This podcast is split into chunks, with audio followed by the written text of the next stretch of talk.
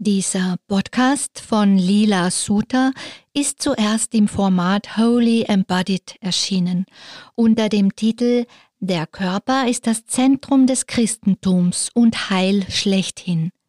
Weil er auch gut zur Theo Lounge passt, übernehmen wir ihn. Holy Embodied ist der körperzentrierte Spiritualitätspodcast des RevLab. Vielleicht habt ihr Lust, auch diesen zu abonnieren.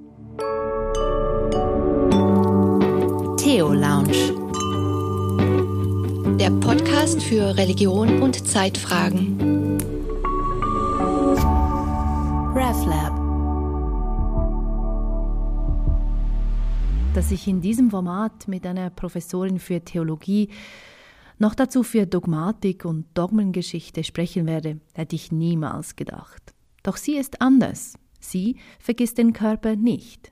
Sie, das ist die Frau mit dem fantastischen Namen Elke Bahut de Mortange. Ich traf sie zum Gespräch über ihr neuestes Buch Bodies of Memory and Grace, der Körper in den Erinnerungskulturen des Christentums.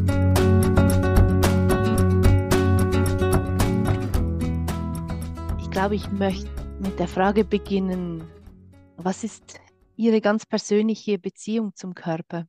Ich, ja. ja. So, ganz glaub, easy, leicht, ja, oder? Ganz easy und gleichzeitig extrem existenziell und tief.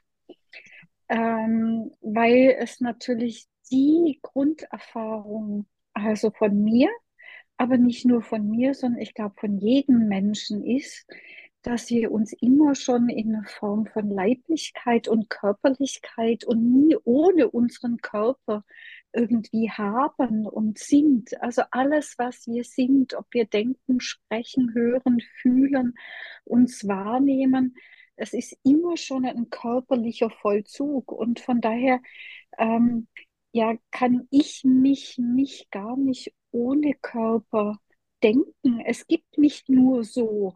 Und eben, ich glaube, es ist so wie bei jedem Menschen auch. Man, man freundet sich so mit der Zeit.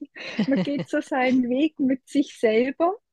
Und dazu gehört irgendwie auch dazu, dass man, ähm, dass man sich mit seinem Körper anfreundet und ihn irgendwie bewohnt und, äh, und, und heimatlich wird. Oder also das ist ja ein Prozess, der auch im letzten nie aufhört, sondern es ist so, ähm, so wie man nie ähm, selber fertig ist, sondern immer im, im Begriff und im Weitergehen und so wie man sich selber immer wieder sich neu erzählt und auf seine eigene Geschichte guckt, so verändert sich ja auch das eigene Selbstverhältnis zum Körper, weil der Körper ja auch nichts Statisches ist, sondern mhm. etwas, das, das, das auch sich bewegt und auch die eigene Vorstellung vom Körper, aber auch die eigene Wahrnehmung, die ändert sich ja auch sehr stark. Also wenn wir so Bilder angucken von uns selber oder ich Bilder von mir von vor 20, 30 Jahren und so, ich meine, die Annie Ernaux, äh, die Nobelpreisträgerin, die artikuliert das ja sehr schön in ihrem, ähm, äh, in ihrem literarischen Werk sozusagen. Wie stelle ich die Verbindung her zu, zu der Person, die ich mal war oder die ich auf Fotos so in ihrer Körperlichkeit sehe? Wo, wo ist da der Link zu heute? Und ich denke, das trifft alles für mich auch so zu. Ja, Sie sagen, wir können nicht ohne Körper oder es gibt uns nicht ohne Körper. Und gleichzeitig, ähm, also es ist wie, wie soll ich sagen, es ist so simpel und so offensichtlich und mhm. gleichzeitig äh, haben wir aber doch so unsere Mühe damit, mit diesem tatsächlich im Körper zu wohnen und zu erkennen, hey, es gibt mich nicht getrennt davon. War es mhm. das etwas, was mhm. für Sie immer schon so klar war, dass eben auch Denken eine Art körperliche, ein, ja, eine Art körperlicher Vorgang ist? Oder hat sich das irgendwann so offenbart, dieses mhm. Wort zu gebrauchen. ja, also es ist in der Tat so, dass es, ähm, also so in meinem eigenen Werdegang als äh, Theologin, dass es da in der Tat so eine Veränderung gab. Ich würde sagen, so im Anfang meiner meiner, meines theologischen Werdegangs und meiner Eroberung war ich eigentlich ein extremer Kopfmensch. Hm. Also ich bin eigentlich jemand, wo unheimlich verliebt ist ins Wort. Ich, nie, ich, also, und ich hatte den Eindruck, meine Theologie war sehr lang eine reine Kopfsache. Und äh, wenn ich so jetzt selber zurückgucke, würde ich sagen, vielleicht so fing es an vor so acht Jahren, zehn Jahren, dass sich das angefangen hat zu verändern. Das hängt mit mehreren Dingen zusammen. So, ich, es hängt stark so damit zusammen, dass ich plötzlich so ein so ein Teil von mir angefangen hat, in Peru zu wohnen und wo ich so das Gefühl habe, es kam so ein Stück weit meine Theologie vom Kopf auf die Füße. Ähm, und ich, ich habe auch mich und das, was ich wissenschaftlich tue, quasi so vom anderen Ende der Welt her plötzlich angeguckt, weil man sieht dann nicht nur das andere, sondern man guckt ja auch auf sich selber neu. Und dann muss man natürlich sagen, hat natürlich schon auch so die Diskurse, die es gibt im Rahmen der Wissenschaften, und da muss man im Plural reden, sei es jetzt in den Kulturwissenschaften, sei es in der Soziologie, sei es aber auch in den Geschichtswissenschaften, dass da die Rolle des, denken Sie an Judith Butler, also auch in den Gender Studies, dass da plötzlich ähm, ein neues Bewusstsein und eine neue Reflexion auf den Körper stattfindet. So. Mhm. Und ich denke, von daher sind das die beiden Elemente, die bei mir reingespielt haben, dass so meine Theologie irgendwie vom Kopf auf die Füße gekommen ist oder Hand und Fuß gekriegt hat. Und, und ich aber auch so durch ähm, durch andere Wissenschaften wie eine Art Werkzeugkasten oder Instrumentarium bekommen habe, um das dann nochmal sozusagen zu reflektieren. Mhm. Und äh, ein Stück weit dann auch nicht nur auf meine individuelle Biografie als Gläubige oder als Theologin anzuwenden, sondern auch eher strukturell anzuwenden auf den ganzen Phänomenbereich Christentum und Glaube und Religion. So. Hm. Also eine riesige Welt, die da wie zusätzlich noch aufgeht, oder? Es ist wie so, plötzlich ja. kannst du da im vollen spielen und oh wow, ja. da gibt es ja noch so viel mehr. Sie haben gesagt, ein, ein Teil von Ihnen hat begonnen, in Peru zu leben. Was, was meinen Sie damit? So ein energetischer ähm, Teil oder konkret? Äh, nein, oder? Ganz, ganz, ganz real. Es, es, es ist ganz verrückt. Ich habe 2012 mit meiner Familie zusammen eine Reise nach Peru gemacht. Das war eine große Reise von vier Wochen und wir sind dort unter anderem im Norden von Peru auf ein äh, soziales Kindermusikprojekt gestoßen, das dort schon existierte seit 2004, wo ich irgendwie das Gefühl hatte, die, ich sage jetzt mal frech, die haben dort mit, mit Christentum oder Religion im Projekt selber nichts am Hut.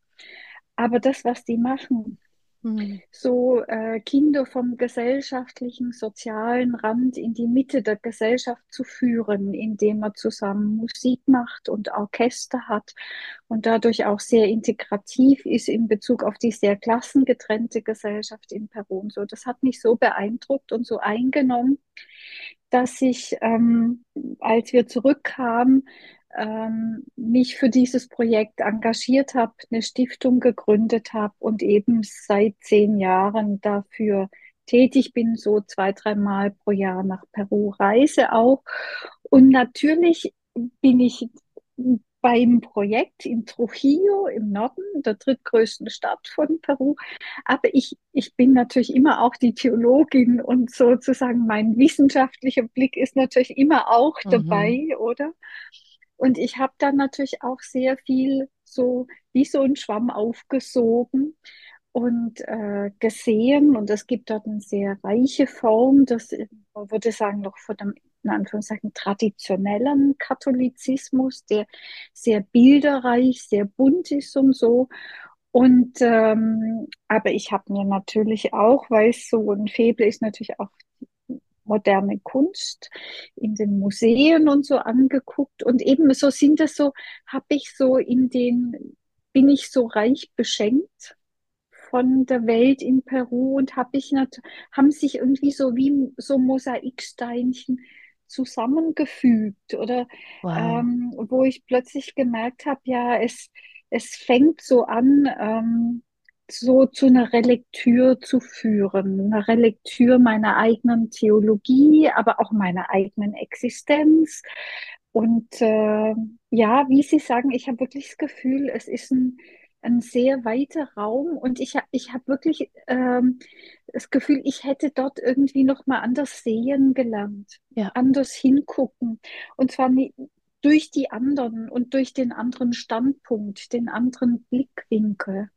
Und so kam ich ja auch zu diesem, äh, eben zu dieser wunderbaren Fotografie oder zu den beiden Fotografien, die Fotografen, die da in Boston äh, äh, situiert sind, wo der eine Amerikaner, der andere Peruaner ist und die im Museum für moderne Kunst dann äh, in Lima äh, eine wunderbare Ausstellung hatten, die hieß Vírgenes de la Puerta, also die, die Mutter Gottes der, der Tür oder Mutter Gott, also es gibt kein Plural.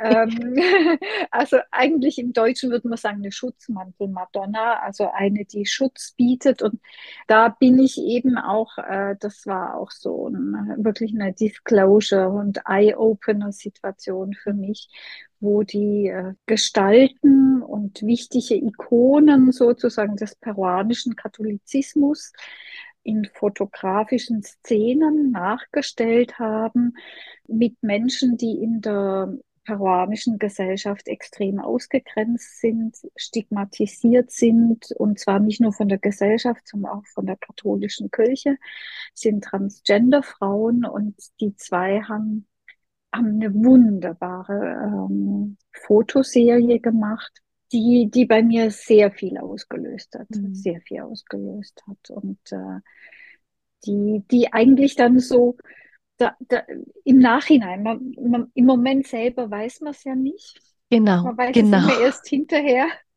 Ja. Aber da habe ich gemerkt, das war so der Punkt, wo, wo meine Theologie dann anfing, sich zu ändern und ich mich vermehrt quasi ähm, dem Ganzen nochmal auf eine sehr leiblich und leibhaftige Weise irgendwie zugewendet habe. Und das passt Wow. auch ein Stück weit zu Ihrer Eingangsfrage, nämlich genau das, ähm, wenn man über den Körper und über Leiblichkeit und diese Dinge handelt, dann realisiert man, dass man quasi diese klassische Theologie, die immer davon ausgeht, dass man objektiv ist, dass man eine wissenschaftliche Distanz dazu hat, äh, dass man auf keinen Fall irgendwas Subjektives reinbringt, dass die nicht richtig ist, sondern dass es genau dieses, also natürlich muss man es mitreflektieren, aber es gehört einfach dazu und man, ähm, wenn man das ausspart, spart man eigentlich die ganze Welt aus, oder? Dann eben, dann ist es nur so ein, ein Kopf, ein Wasserkopf oder halt ein, ein Wörterkopf oder ich weiß es nicht, wie man sagen So gut. Wenn man das ausspart, dann spart man die ganze Welt aus. Das ist eine Ja, ja, starke Aussage und so wahr. Und ich bin reformierte Theologin und mhm, ähm, in dieser reformierten Kirche ist das ja, also der Körper, der spielt keine Rolle. Der ist eigentlich mhm, inexistent und Gefühle, wie Sie jetzt so schön gesagt haben, Gefühle, Subjektivität, das ist eigentlich eher, ja, das ist eher äh, suspekt, weil mhm, mhm, mhm, das kann man dann nicht nachprüfen und so. Und trotzdem, Sie sagen, Sie haben diese, diese Fotografien gesehen und eine der Fotografien ist auch das Titelbild mhm, Ihres Buches, genau. Bodies of Memory and Grace. Und das hat was mit Ihnen gemacht. Und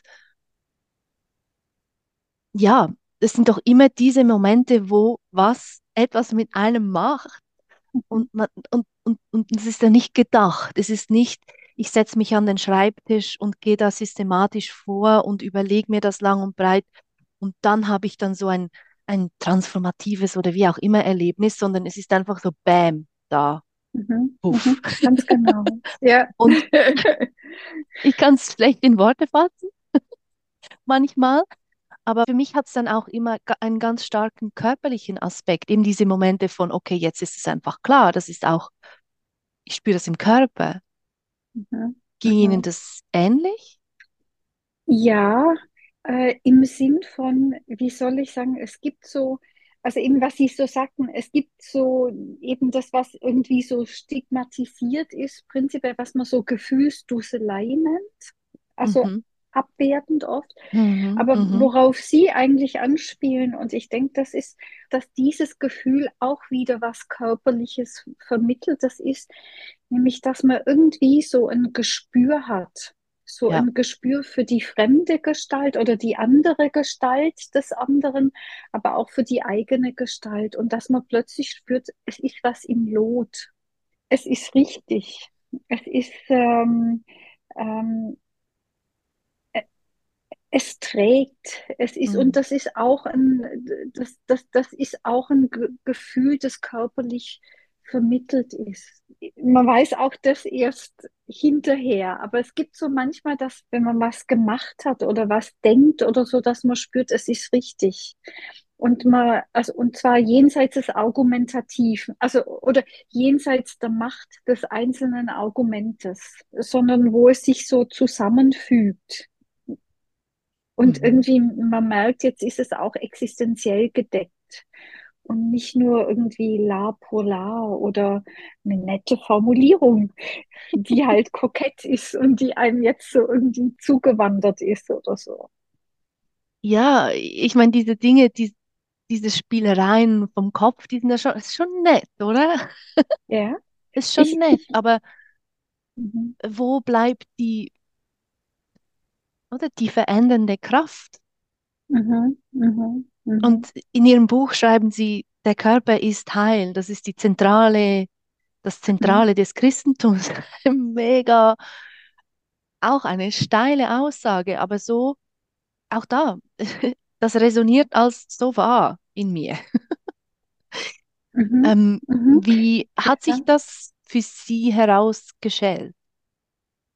Ja, äh, äh, eben, es, es war dieser Prozess, dass ich angefangen habe, quasi eigentlich durch die, wirklich durch diese anderen geisteswissenschaftlichen Disziplinen, äh, die mir schon sehr stark mit ihren Diskursen über Körperlichkeit, über Körperperformance quasi wie ein intellektuelles oder technisches Werkzeug zur Verfügung gegeben haben, nochmal ganz neu sozusagen auf das Christentum zu blicken.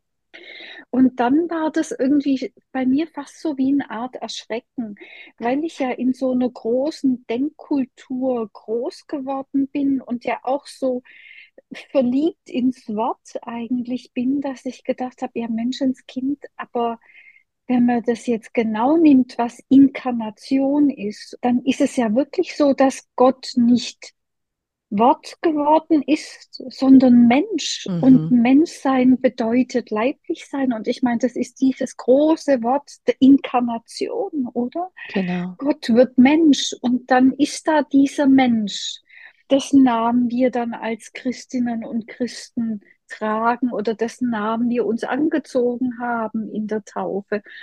Und dann fing das bei mir so an. Und dann eben habe ich das so zusammengebracht, gerade mit dieser Fotoserie, wo ich dachte, ja, das wird hier so, so manifest, dieser Aspekt, dass, äh, dass das was zentral Leibliches ist in Bezug auf die Figur Jesu.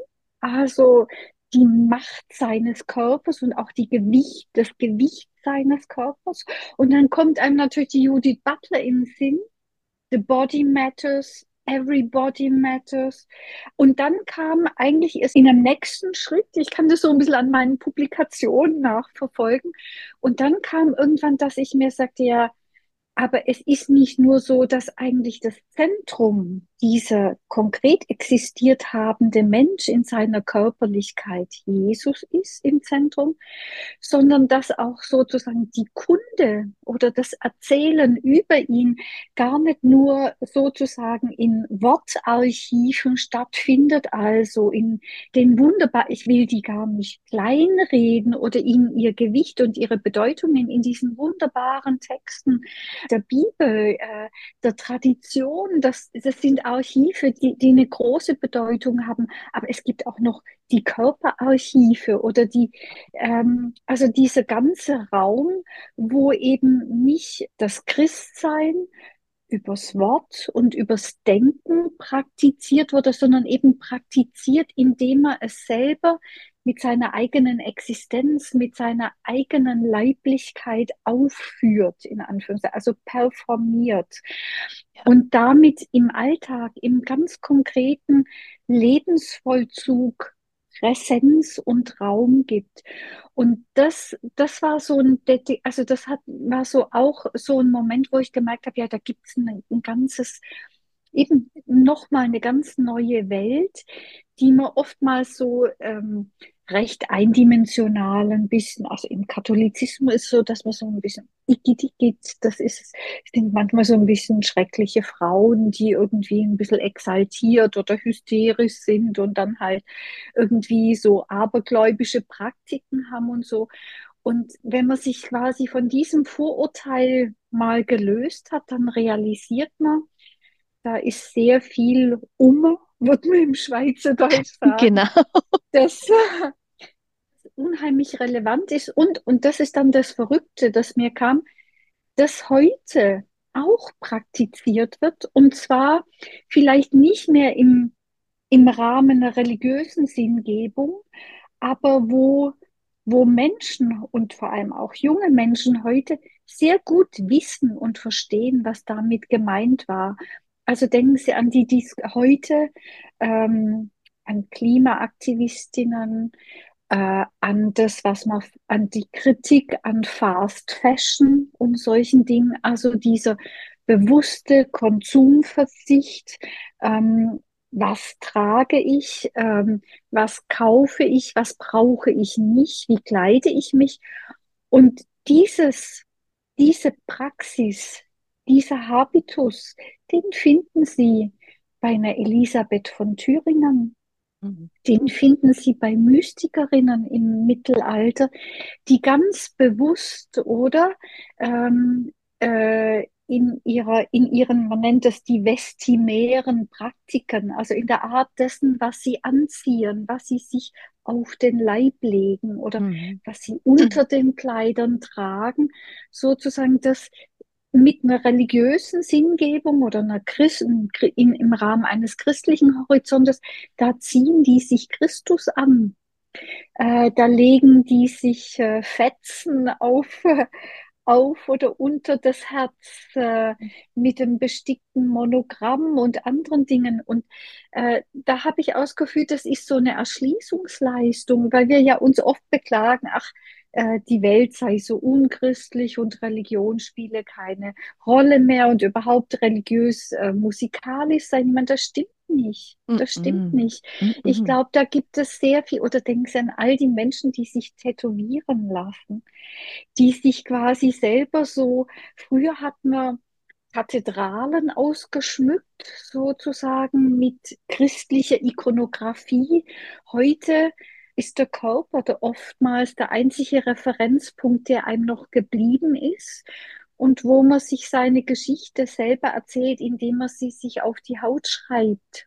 Ja. Und äh, das können äh, religiöse Motive sein, das müssen sie nicht, aber das ist das, das ist ein elementarer Akt. Und auch das hat ein Heinrich von Seuse, der Mönch vom Bodensee im 14. Jahrhundert, der hat das genauso gemacht. Der hat einen Griffel genommen und sich das Christusmonogramm auf die Brust geritzt oder die Jerusalem-Pilger, die ähm, es gibt so diese äh, Pilger-Tattoos, äh, die man sich, äh, es gibt auch Stempel, äh, die man sich hat in die Haut ritzen lassen, einfach äh, als Erinnerungszeichen, dass man wirklich dort war, als Beweis, aber auch als, als was das man spürt, so im, im Selbstverhältnis, wo man sich mhm. so, ja, wo man sich seine Geschichte erzählt und wo dieser Teil eben auch zu, zur eigenen Geschichte gehört. Also Sie sehen, ähm, äh, das ist ein ganz weites Feld, das sich da, da öffnet ähm,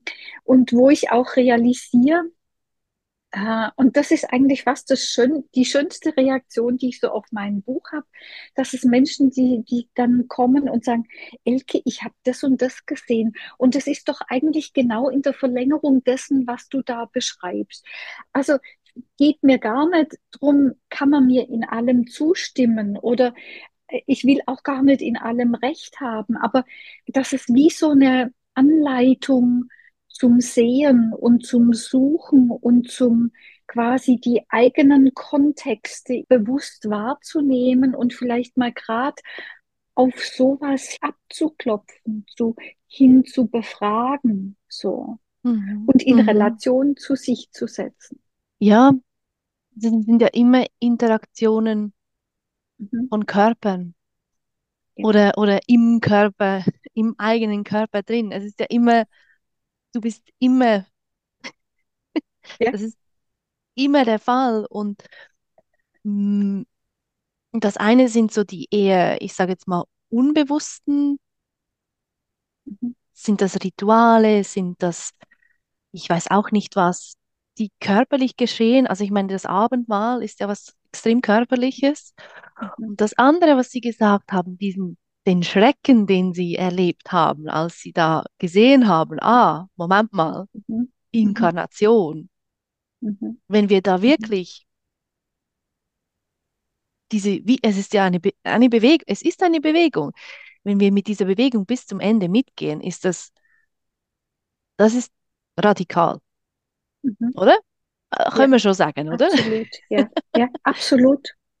Und das war, als ich in Ihrem Buch gelesen habe, war so, wow, jemand hat Worte dafür gefunden, was ich schon lange irgendwie, was meine Ahnung war. Dieses, mhm. Mhm. es geht, wenn Gott Mensch wird, und zwar wirklich ganz Mensch, nicht nur bisschen, mhm. sondern so mhm. mit allem, oder? Genau. Mit dem ja. der ganze Körper, nicht nur mhm. einfach ein Kopf. Zehen gehören auch dazu. Mhm. Mhm. Mhm. Alles gehört dazu. Ja, was heißt denn das? Oder? Mhm. Mhm. Und was heißt denn das, was die Religion, die Religionen, bleiben wir beim Christentum, mhm. Mhm. dann daraus gemacht hat? Also irgendwie so,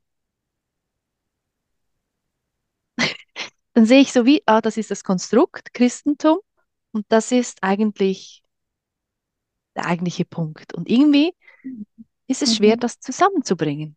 Das hat, eine hat nicht so viel mit dem anderen zu tun. Warum sind sie nicht aufgestanden ja. und weggelaufen von der Theologie? Ja, ich denke halt schon, da, das, worauf es im Christentum ankommt, das ist schon das ist das, was mich hält und trägt und wovon ich wirklich, wirklich überzeugt bin. Und ich, wie soll ich sagen, ich, ich habe so das Gefühl, ich, ich, ich, ich bin auch dabei, weil ich das Gefühl habe, es geht um ein Wiederfinden, um ein, eigentlich um ein Ausgraben der Schätze unseres eigenen Erbes, wenn Sie so wollen, und auch im Sinne Reaktivierung. Weil ich denke, es ist in der Tat so, dass wir wie ein Teil wie abgespalten haben oder ja. Er vergessen gegangen ist oder äh, ich meine, solche Dinge haben natürlich auch immer einen, einen politischen, einen kirchenpolitischen Kontext. Und was ich in der Tat gemerkt habe, ist, also das Ganze hat schon einen sehr politischen Aspekt.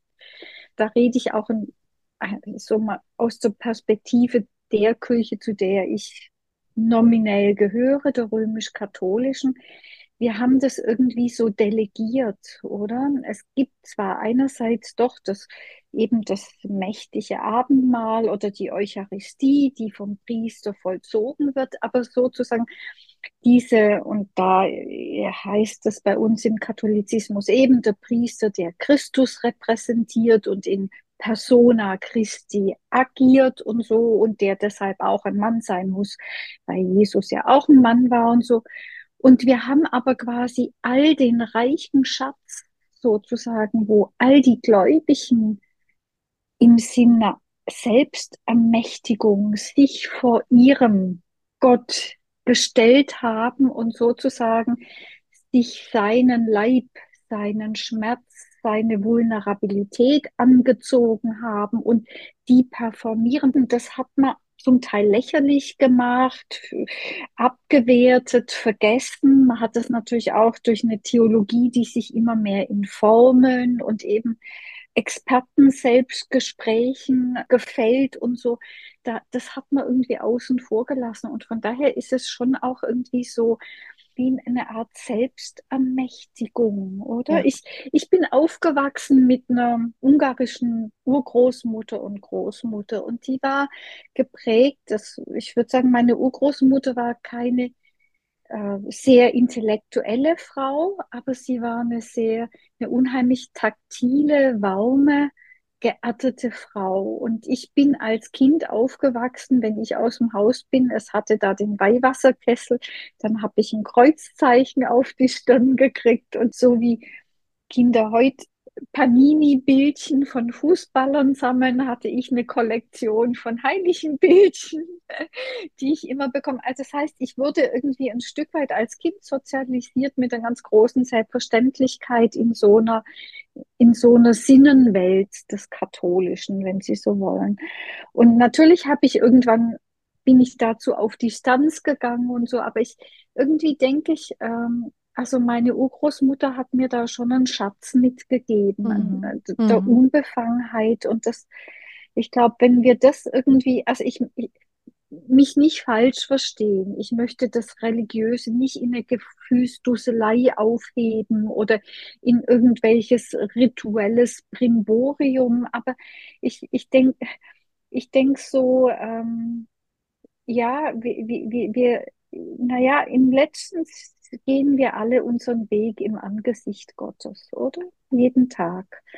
Und eigentlich ist Christ und Christin sein, ich weiß nicht, eine Art Lebensführungskunst. Das ist nicht was, das sich im Separé am Sonntag abspielt oder sonst wie, sondern oder halt in irgendwelchen spezifischen religiösen ja. Vollzügen, sondern es ist, ja, wir sind immer gleichzeitig vor dem Angesicht Gottes, oder? Egal was wir tun, ob wir atmen, ob wir essen, ob wir schlafen, ob wir arbeiten, es mhm. ist eigentlich, oder so erlebe ich meine Existenz, oder? Mhm. Mhm. Und da braucht es nicht immer eine kirchliche Vermittlung, sondern es ist wie so, auch wenn dieser Aspekt des, des Körperlichen mit reinkommt, hat es was mit einer großen Ermächtigung zu tun. Also nicht nur sappere Aude, also wage dich deines eigenen Verstandes zu bedienen, sondern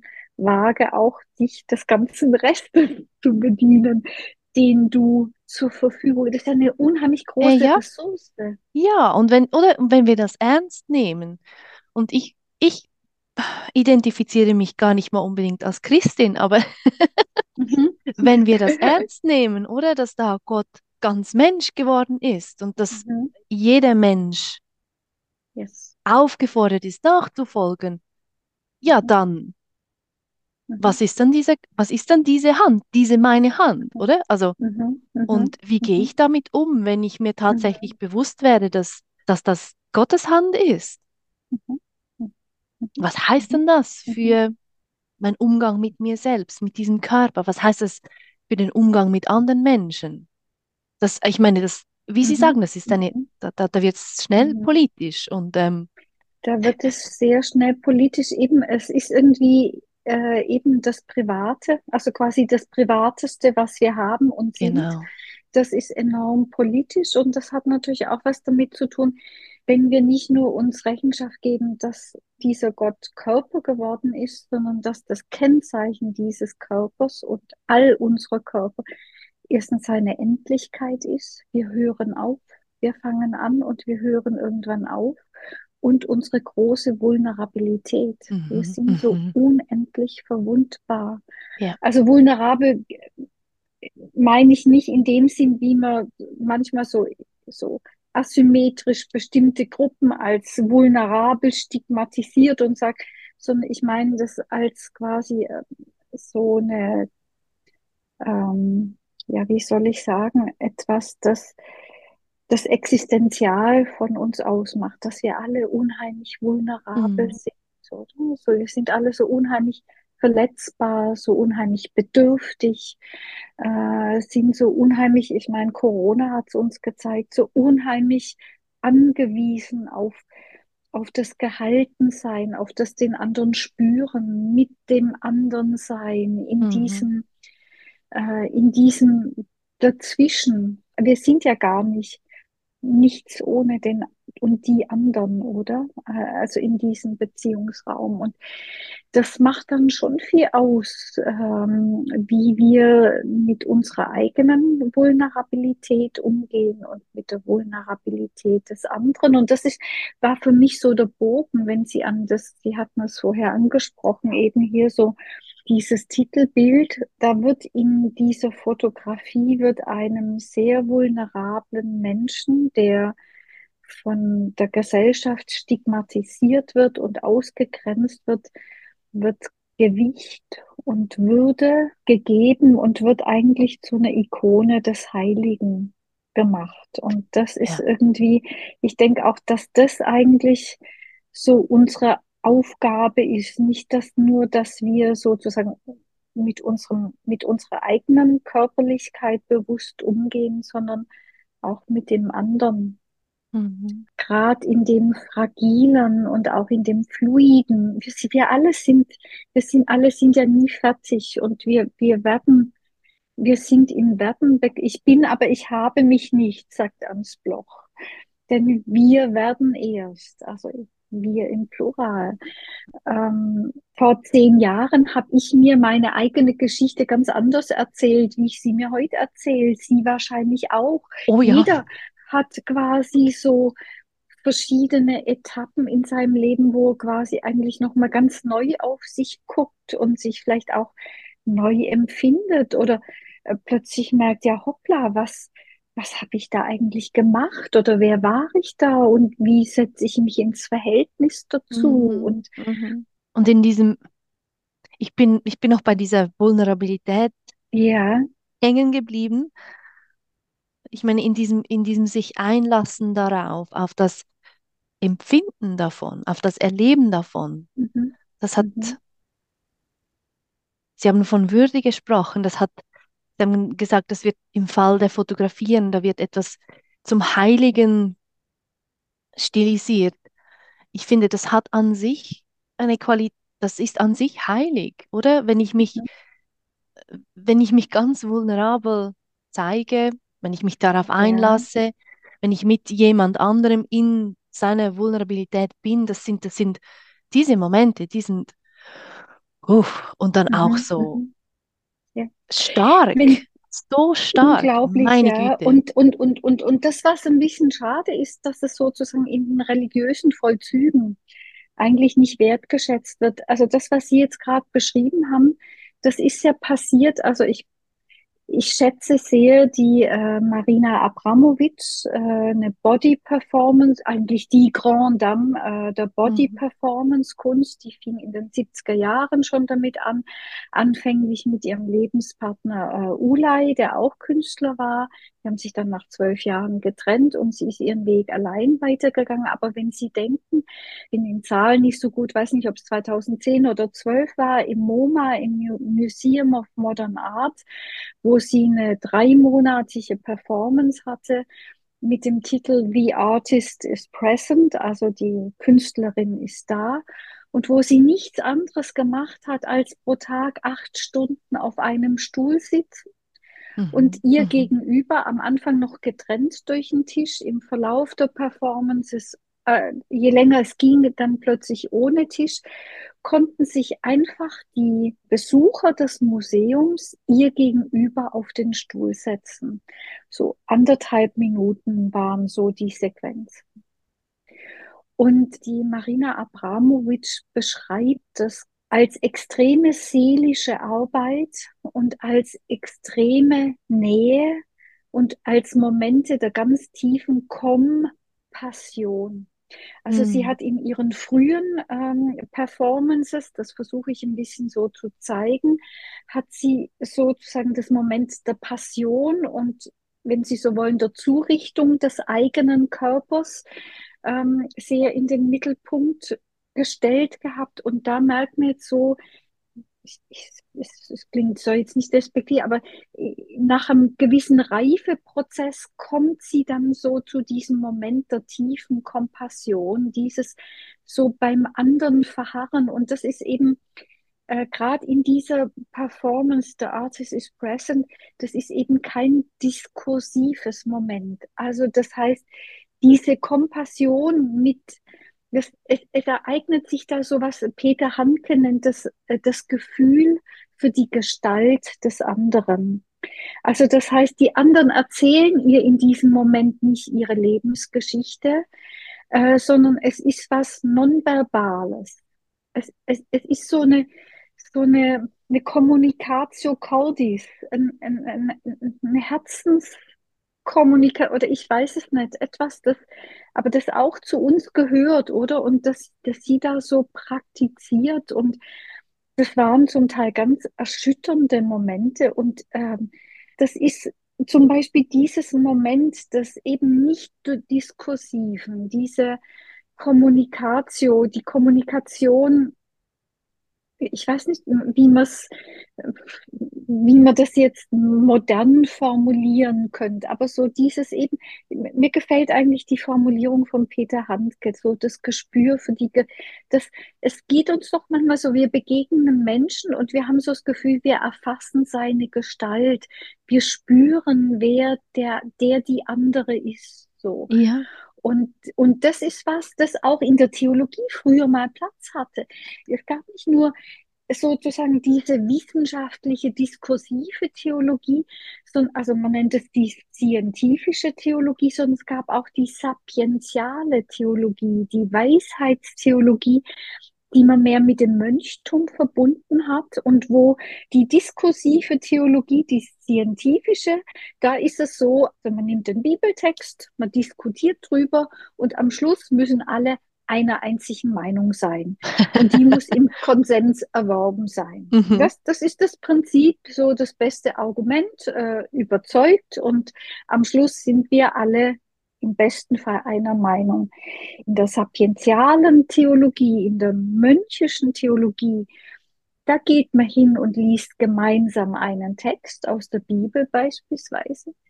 Dann geht jeder in seine Zelle und denkt über den Text nach, vertieft sich da drin und dann kommt man wieder zusammen und betet gemeinsam. Mhm. Also findet sich quasi in einem religiösen Vollzug wieder wo man sich eben auch so mutuell findet, wie da die Abramowitsch in ihrer Performance, in der nichtverbalen Kommunikation mit den Museumsbesuchern.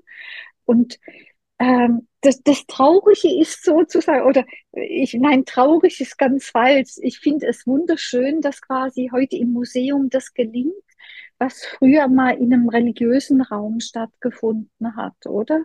Von daher findet vielleicht der religiöse Vollzug oder so diese, eben diese religiöse Intimität halt in Museen oder in Theatern oder ich weiß nicht, auf dem Marktplatz oder in einer Kneipe oder in einem ja. Gespräch wie hier jetzt statt und eben nicht notwendigerweise in einem Raum, der von vornherein kirchlich besetzt ist oder religiöses Schild hat und Kirche oder Kathedrale oder Kapelle heißt. Mhm. Ja, die Körper, die sind schon etwas so aus den Kirchen geworfen worden. Die Kommunikation von Herz zu Herz und dieses, ja, diese, diese irgendwie alltäglich mystischen Erfahrungen, vielleicht kann man dem so sagen. Es ist gar nicht so etwas Absurdes oder Verrücktes oder eben nicht nur, was man früher mal im Mittelalter gemacht hat. Und gleichzeitig, ich möchte doch noch auf den Punkt zu sprechen kommen, von all diesen Praktiken damals, eh, sie sind mhm. doch eher mittelalterlich, von sich selbst Schmerz zufügen. All diese mhm. Folterdinge, die man sich angezogen mhm. hat oder die mhm. Selbstgeißelung. Mhm. Und wenn wir jetzt so über die Vulnerabilität des Körpers sprechen und, und, und das Leben, also ich meine, da ist ja schon, oder die Vulnerabilität, die ist, die muss ich nicht künstlich irgendwo erzeugen. Mhm. Und Jawohl. das Leben irgendwie hat es ja doch schon auch an sich, dass es dir immer mal wieder schmerzhaft serviert. Und dann habe ich mich gefragt, ist es, also was ist das? Ist es eine unreife Art, irgendwie da ja, in diese, in diese Nachfolge Christi treten zu wollen oder ihm ganz nah sein zu wollen? Was ist das? Was haben Sie da Mhm, entdeckt? mhm. Es ist ambivalent. Ich muss es ganz ehrlich sagen. Ich finde es einerseits extrem interessant, vor allem dann, wenn, wie zum Beispiel beim Heinrich von Seuse, der sicherlich Dominikanermönch des 14. Jahrhunderts, Kloster in Konstanz äh, groß geworden und dort auch gelebt haben. Und er ist so der große Passionsmystiker. Und der hat das wirklich im Exzess gemacht. Also Mhm. er hat wirklich seinen Leib sehr böse zugerichtet. Man kann es nicht anders sagen. Er hat ihn, er spricht davon Minnewund, also Liebeswund gemacht. Es bleibt auch für mich ambivalent. Also es hat einerseits so eine Dynamik, die ich jetzt aus, dem, aus einer wissenschaftlichen Perspektive sehr, sehr interessant finde. Man muss aufpassen, dass man, man hat die Dinge sehr schnell pathologisiert. Also das sind religiöse Spinner. Mhm. Ja. So. Ähm, das Ganze hat natürlich, und das hat, das ist so ein Aspekt, den wir jetzt quasi noch gar nicht äh, irgendwie angesprochen haben. Körperlichkeit, Körper zu sein, hat was mit Geschlecht zu tun und hat auch etwas mit Sexualität zu tun. Ja. Und ich denke sicherlich, dass man sagen muss, dass namentlich so diese Körperpraktiken, die mit der, mit der schmerzhaften Zurichtung des Leibes zu tun haben, dass die natürlich auch ein Aspekt des Autoerotischen, des vielleicht auch masochistischen mit drin haben so wie wir alle sozusagen, wir, wir haben immer Geschlecht und Sexualität, auch wenn wir denken. Also das ist ja so eine, so wie wir immer Haut haben oder immer Augen oder immer Ohren, ist das ja was, das, das sozusagen zu unserer Leiblichkeit und zum Leibsein gehört. Und äh, naja, von daher verschwimmen da einfach manchmal so die Bereiche des, Mhm. des Mhm. Religiösen und des Erotischen oder des Autoerotischen. Also das ist quasi wie nochmal eine ganz, ganz, ganz neuer Topf, den man aufmachen müsste.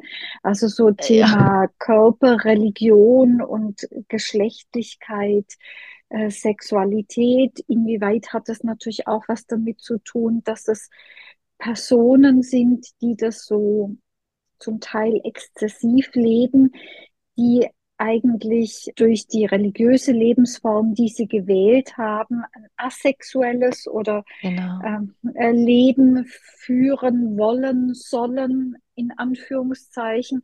Also das ist ein, das ist ein komplexes Feld und ich glaube, es ist falsch oder wir müssen sehr aufpassen, dass man es so reduziert oder auch dann so in, in eine Schmuddelecke Mhm. ähm, Mhm. äh, dann auch setzt, ebenso die, die religiösen Spinner. Es zeigt vielmehr sozusagen, dass wir auch da einen Bereich betreten, der so in kirchlichen Diskursen sehr tabuisiert ist. So spannend. Danke vielmals. Mega spannend. Eben, es wäre sehr einfach,